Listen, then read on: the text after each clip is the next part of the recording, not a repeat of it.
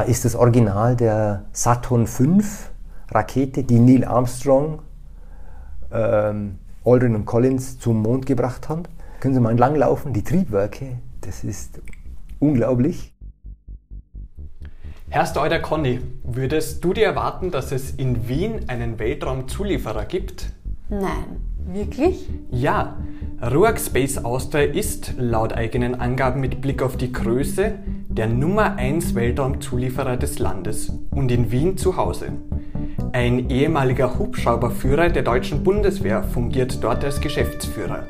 Er heißt Andreas Buhl und hat mit mir über seine Karriere und die Raumfahrt gesprochen. Mein Name ist Benjamin Poller und ich wünsche euch viel Spaß bei dieser Ausgabe des Vienna T Podcasts. Welchen Ruf hat denn Österreich mit Blick auf die Raumfahrt international gesehen? Ja, international gesehen möchte ich äh, ein Zitat vom Herrn Aschbacher, dem neuen ESA-Direktor, anwenden, der vor kurzem, als er einen Österreich-Besuch gehabt hat, gesagt hat, die österreichische Raumfahrtindustrie ist klein, aber fein und genießt Weltruhm, weil sie wirklich sowohl gute wissenschaftliche als auch gute industrielle Ansätze hat und gute Firmen hat. Und deshalb äh, ist sie bekannt und auch hochgeschätzt, auch innerhalb der ESA, über die Qualität, die wir abliefern und über die Innovationen, die Österreich als Raumfahrtnation bringt. Kommen wir jetzt einmal zu Ihrer Person. Was gibt es denn über Sie an interessanten Punkten zu wissen? Meine Person, interessanter Punkt. Ich bin als ähm, Kind in einer kleinen Bäckerei aufgewachsen. Und daher ist mir Arbeit nicht fremd und ich habe früh gelernt, was Kundenorientierung heißt, wenn man die Semmel austrägt und dann Trinkgeld bekommt. Ich habe gelernt, dass meine Eltern hart arbeiten mussten. Das hat mich sehr geprägt.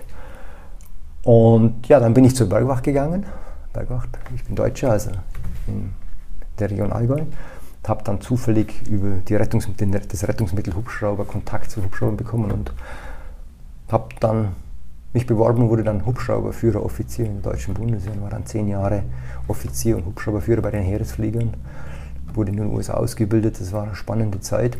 Habe dann studiert in Deutschland, äh, angewandte Physik Richtung Robotertechnik, Sensorik und bin dann bei der Firma Liebherr Aerospace 20 Jahre gewesen, als deutscher, international agierende Firma mit einem Aerospace-Anteil mit 5000 Leuten. Habe dann dort äh, als Systemingenieur sehr, sehr interessante Produkte mitentwickeln dürfen, große Systeme auf allen namhaften Herstellern. Ja, und bin dann an den Eisenbahnstandort der Firma Liebherr Aerospace nach Korneuburg gekommen, so bin ich in die Region Wien gekommen.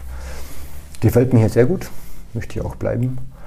Und ja, und habe dann letztendlich über die TT Tech, eine Firma im vierten Gemeindebezirk, wo ich eine Business Unit mal mitgeleitet habe, hier zu Ruakspace aus der vor knapp drei Jahren gekommen.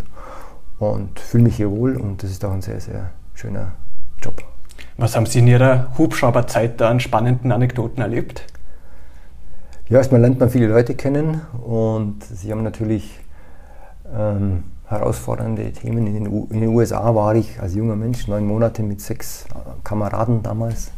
Gab es noch keine Soldatin in der deutschen Bundeswehr und das war natürlich sowohl privat eine Weiterbildung ohne desgleichen und dann die amerikanische Militärmaschine kennenzulernen, war äh, sehr, sehr prägend eigentlich auch, was, da, was auch möglich ist in den USA. Und habe das nach Europa rübergebracht und dann war das alles einfach spannend. Wir haben dann oftmals sind wir auf äh, sogenannte Rettungsmissionen gerufen worden, weil wir in den Bergen eben geflogen sind, haben eine Gebirgsflugausbildung bekommen dann. Und wo man, beim Militär setzt man den Hubschrauber eben halt dort ein, wo er am meisten bringt, nämlich in unwegsamem Gelände, bei Katastrophen in den Bergen, und das, da, da lernt man auch viel über sich selbst und über die Limitierungen und dass man aufpassen muss, dass man wieder heil nach Hause kommt. Ja. Und wie gesagt, dann eben halt in die Industrie, das war einfach immer spannend. Luftfahrtindustrie, Systeme bauen, Fahr Fahrwerkssysteme, Flugsteuerungssysteme, Luftsysteme. Ist Ihnen da als äh, bei den Helikoptereinsätzen irgendein Einsatz in Erinnerung geblieben, der ganz speziell war? Ja, es gibt natürlich. Äh, Erzählen Sie mal einen. Also ein Einsatz, der ist mir absolut hängen geblieben. Das war in einer Übung waren wir in einem Dorf untergebracht, letztendlich Hubschrauber bei einem Bauernhof geparkt. Ich hatte dann äh, sozusagen, wir haben eine, immer einen Rettungsdienst gehabt, eine Maschine war immer für die Rettung vorgesehen.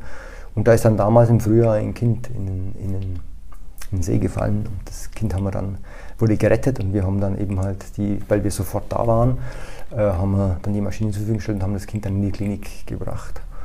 Und das war natürlich äh, schon ein interessanter Einsatz, war schon auch ein belastender Einsatz. Man musste vor allem bei der Landung nicht übermotiviert sein, sondern das Ding einfach professionell abspannen. Das war ein sehr, sehr interessanter und belastender Einsatz. Äh, ansonsten gibt es natürlich unglaublich viele schöne Einsätze in, in, in den Bergen. Ähm, ich sage mal, Gebirgsjäger absetzen, die klettern dann, machen eine Übung und die holt man dann an der Spitze oben wieder ab und bringt die dann sicher nach Hause. Oder Hubschrauberflüge, wo nur, die, wo nur wirklich die Oberkante der Alpen rausschaut, an den Alpen entlang. Ja, da gibt es einfach viele, viele Gegebenheiten, die, die wirklich äh, schön sind oder herausfordernd oder Nachteinsätze, äh, auch, auch Rettungsflüge bei Nacht, wo man sich vorher die Routen anschaut vom Truppenübungsplatz. Alles spannend gewesen. Ist es damals zu brenzligen Situationen gekommen? Ja. Zum absolut. Beispiel? Zum Beispiel, wir waren auf einer Übung. Ähm, äh, das erste Mal, äh, man wechselt dann immer den Flugsitz, also Pilot, Co-Pilot. Am ersten Tag ähm, habe ich dann, äh, äh, wollte mein Kollege eben halt abfliegen und hat direkt vor uns die Leitung übersehen und ich habe dann zurückgezogen und dann hat er selber die Leitung gesehen, da wären wir reingeflogen, das wäre am Ende gewesen. Was für eine Leitung? Eine Telefonleitung, mhm. eine richtig dicke Telefonleitung. Und das wäre bei der Geschwindigkeit sicherlich zum Totalabsturz gekommen. Und einen Tag später, genau einen Tag später, fliegen wir in meiner Heimatregion und da stehen zwei ganz große Hochspannungsleitungen parallel und man fliegt immer über den Mast. Und die waren versetzt gestanden, es war ziemlich gute Sicht, man konnte also sehr weit sehen. Mein Kollege hatte gerade eben halt, sage ich mal, seine Mittagspause, weil wir sehr viel geflogen sind, rausgenommen und hatte so, eine, so seinen Tee dabei. Und ich bin, über den, ich bin über den ersten Masten drüber und war im Sinkflug genau in die Drähte hinein. Ich habe die Drähte nicht gesehen, es war schon durch. Also ich wäre da wirklich reingeflogen, das hätte sicherlich, dann würden wir heute uns nicht unterhalten. Und er hat es gesehen, schmeißt seinen Tee weg und zieht die Maschine nach oben, da sind wir gerade über die Seile drüber gekommen. Also da haben wir uns dann gegenseitig gratuliert und ja, da hat der eine Glück gehabt und der andere und gemeinsam hat es uns stärker gemacht. Sind Helikopterflüge Ihrer Meinung nach gefährlicher als die bemannte Raumfahrt oder weniger gefährlich? Ich glaube, die sind viel gefährlicher, weil der Hubschrauber fliegt üblicherweise in der sogenannten Hinderniskulisse. Also äh, der startet nicht am Flugplatz 10.000 Fuß und dann 10 Stunden dahin und landet wieder in einem sicheren Ort, sondern so eine Militärmaschine oder auch die, die Rettungsflieger, die starten an einem kleinen Platz, landen in einer unbekannten Gegend, in einem Dorf äh, wo es Stromleitungen gibt, äh, Bäume, Verkehrsschilder, Peitschenlampen, also lauter Hindernisse und da beim schlechten Wetter fliegt er herum und da ist die Kollisionsgefahr ist einfach allein auf das, das Einsatzspektrum und die Hindernisse in dieser Hinderniskulisse fliegen, birgt einfach ein großes Risiko. Wenn Sie einmal was übersehen, ist es halt meistens vorbei. Ah, kommen wir zur Ruach Space Austria. Ja. Ah, was muss man darüber wissen? Ja, die Ruach Space Austria ist äh, aus der am Ende eigentlich aus der Technischen Universität Wien entstanden, mit vor ca. 30 Jahren mit einer Technologie, die sich im Hochfrequenzbereich Signalprocessing, also Signalverarbeitung entwickelt hat. Und äh, war dann eben halt zwei, zwei Firmen, einmal Schrack Aerospace damals und eine OAS, österreichische Raumfahrt- und Systemgesellschaft. Und die wurden dann zusammengefasst vor ungefähr 20 Jahren und haben dann Austrian Aerospace ergeben. Und Austrian Aerospace hat dann sozusagen einen mechanischen und einen Hitzeschutzteil gehabt, also in diese Mechanisierung gegangen und einen elektronischen Teil von der Schrack Aerospace. Und man hat dort äh, mit Hilfe, äh, ich sage mal, sehr gescheiter Leute hier in Österreich und mit Unterstützung der Luft- und Raumfahrtagentur, der Forschungsförderungsgesellschaft und den Vorläuferorganisationen Unterstützung erhalten, wurde motiviert, in das Geschäft einzusteigen und hat es eben heute zum größten Raumfahrtunternehmen Österreichs gebracht mit 250 Personen, die hier arbeiten. Zwischen 43 und Spitze war bisher 55 Millionen Euro äh, und äh, aufgestellt in äh, ganz in zwei Standorten, Berndorf und Wien. Wien ist die Hauptlast der Entwicklung, Fertigung ist in Berndorf mit einem total klasse Produktportfolio und mit, äh, mit einigen Produkten, die einfach äh, Weltklasse sind. Also wie gesagt, wieder unsere GNSS-Receiver, die Navigationsempfänger, können aus 1000 Kilometer Höhe auf 20 Zentimeter genau messen. Äh, mit einer Nachberechnung sogar noch genauer, also für Umweltsatelliten äh, extrem wichtig, weil je genauer die Position, desto wichtiger und genauer sind die Daten und wertvoller die Daten sind. Haben wir auch beim letzten Sentinel-6-Start haben wir mit unserem neuesten... Können Sie kurz erklären für unsere Zuhörerinnen und Ja. Zuhörer nur, was Sentinel-6 Also gut, ist? wir sind beim Erdbeobachtungsprogramm Mhm. der ESA, Copernicus, und dort gibt es Satelliten, die heißen Sentinels, also Wächter. Und da gibt es mehrere Generationen und die letzte Generation, die gestartet wurde, ist Sentinel 6. Und da haben wir unseren neuesten äh, Receiver, meinen, unseren neuesten Navigationsempfänger eben äh, drauf installieren dürfen. Und das ist ein Zweifrequenz-Empfänger äh, Empfänger und der ist eben, die ESA war selbst überrascht über die Genauigkeit, die der Receiver bringt. Mit ein paar anderen Instrumenten kann man also dort neue Grenzen erreichen und das ist ein Thema, das, auch, das liefern wir auch weltweit aus. Dann der Hitzeschutz aus Berndorf. Wir äh, rüsten in der Zwischenzeit Satelliten, wie gesagt BP Colombo Solar Orbiter, da geht es bis zu 450 Grad Außentemperatur, die unsere Hitzeschutzfolien, die wir anbringen, dann äh, ähm, die das da aushalten eben halt, dass der Satellit geschützt ist. Wir machen dort mit dem Kunden die Entwicklung. Wir machen dann das Detail Design, wir produzieren es, haben dafür auch viele Absolventinnen von Modeschulen, die dann bei uns eben halt diese Applikation aus Stoff, Stoffbehandlung, äh, Nähen von Stoffen, von komplexen Stoffen, teilweise äh, komme ich nachher noch drauf, Raketen, äh, Isolationsstoffe. Und dann gehen die sogar teilweise mit auf die, zu den Satellitenbauern an die Standorte, legen dann dort diese Hitzeschutzfolien auf.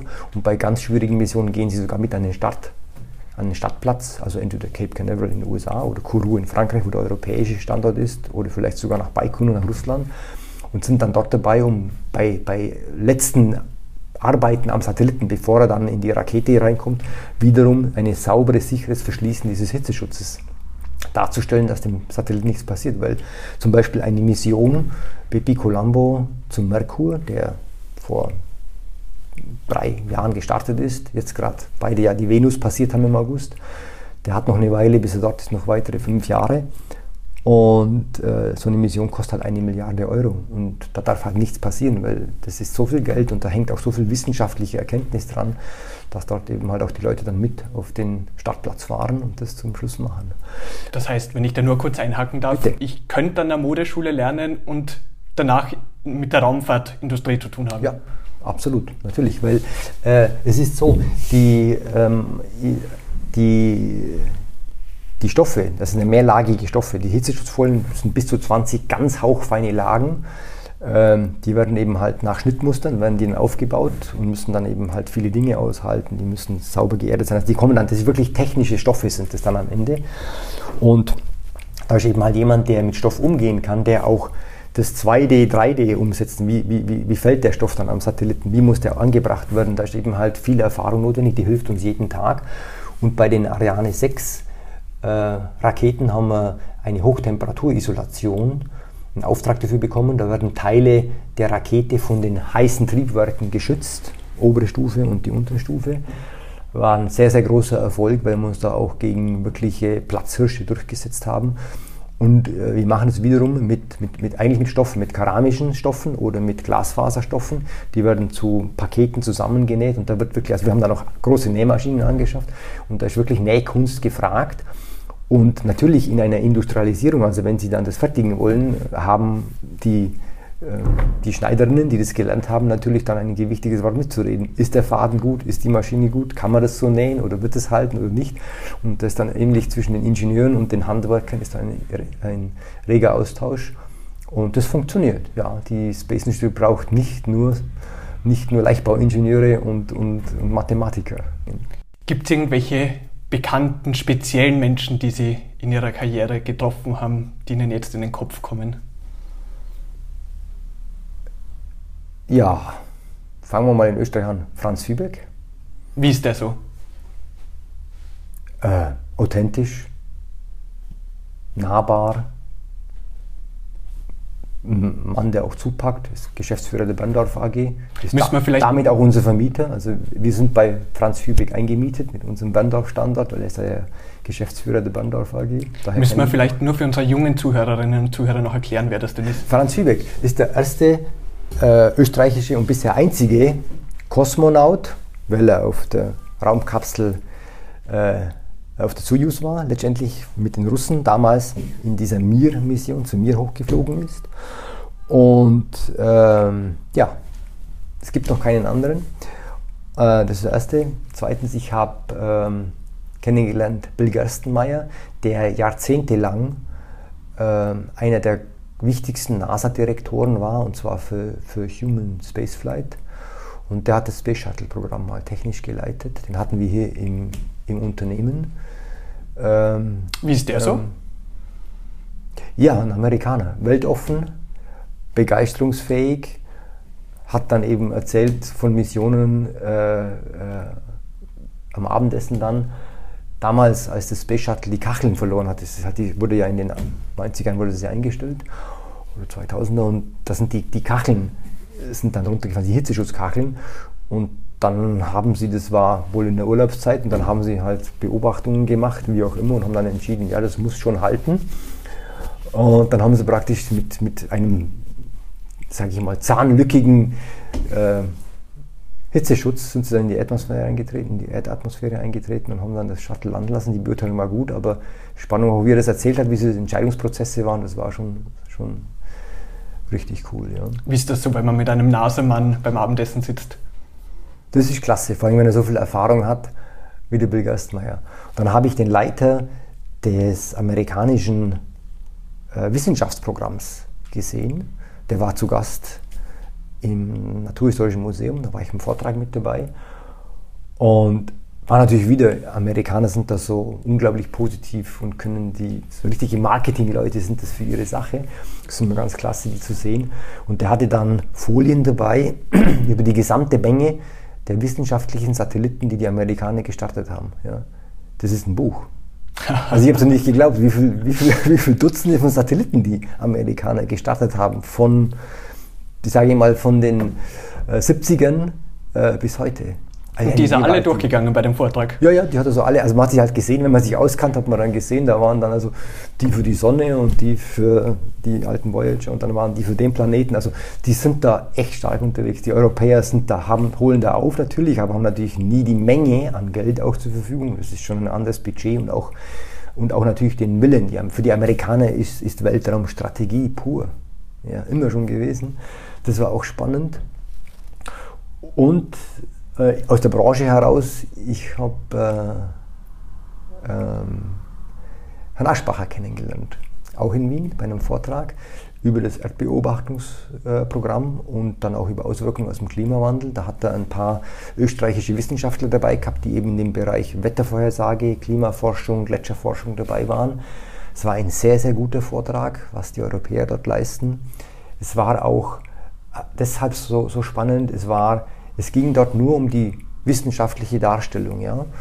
Und in der Diskussion wurden, waren dann auch sehr kritische Stimmen, aber er hat es in einer Ruhe letztendlich Paris und gesagt, ich bin der Wissenschaftler, das sind die Daten, das sind die Ableitungen, die wissenschaftlichen, hinter denen stehen wir, Entscheidungen müssen andere treffen, wir legen die Daten auf den Tisch. Also hat sich dann auch an der Stelle als, als, als unparteiischer Wissenschaftler letztendlich präsentiert und der Vortrag war auch schon sehr spannend.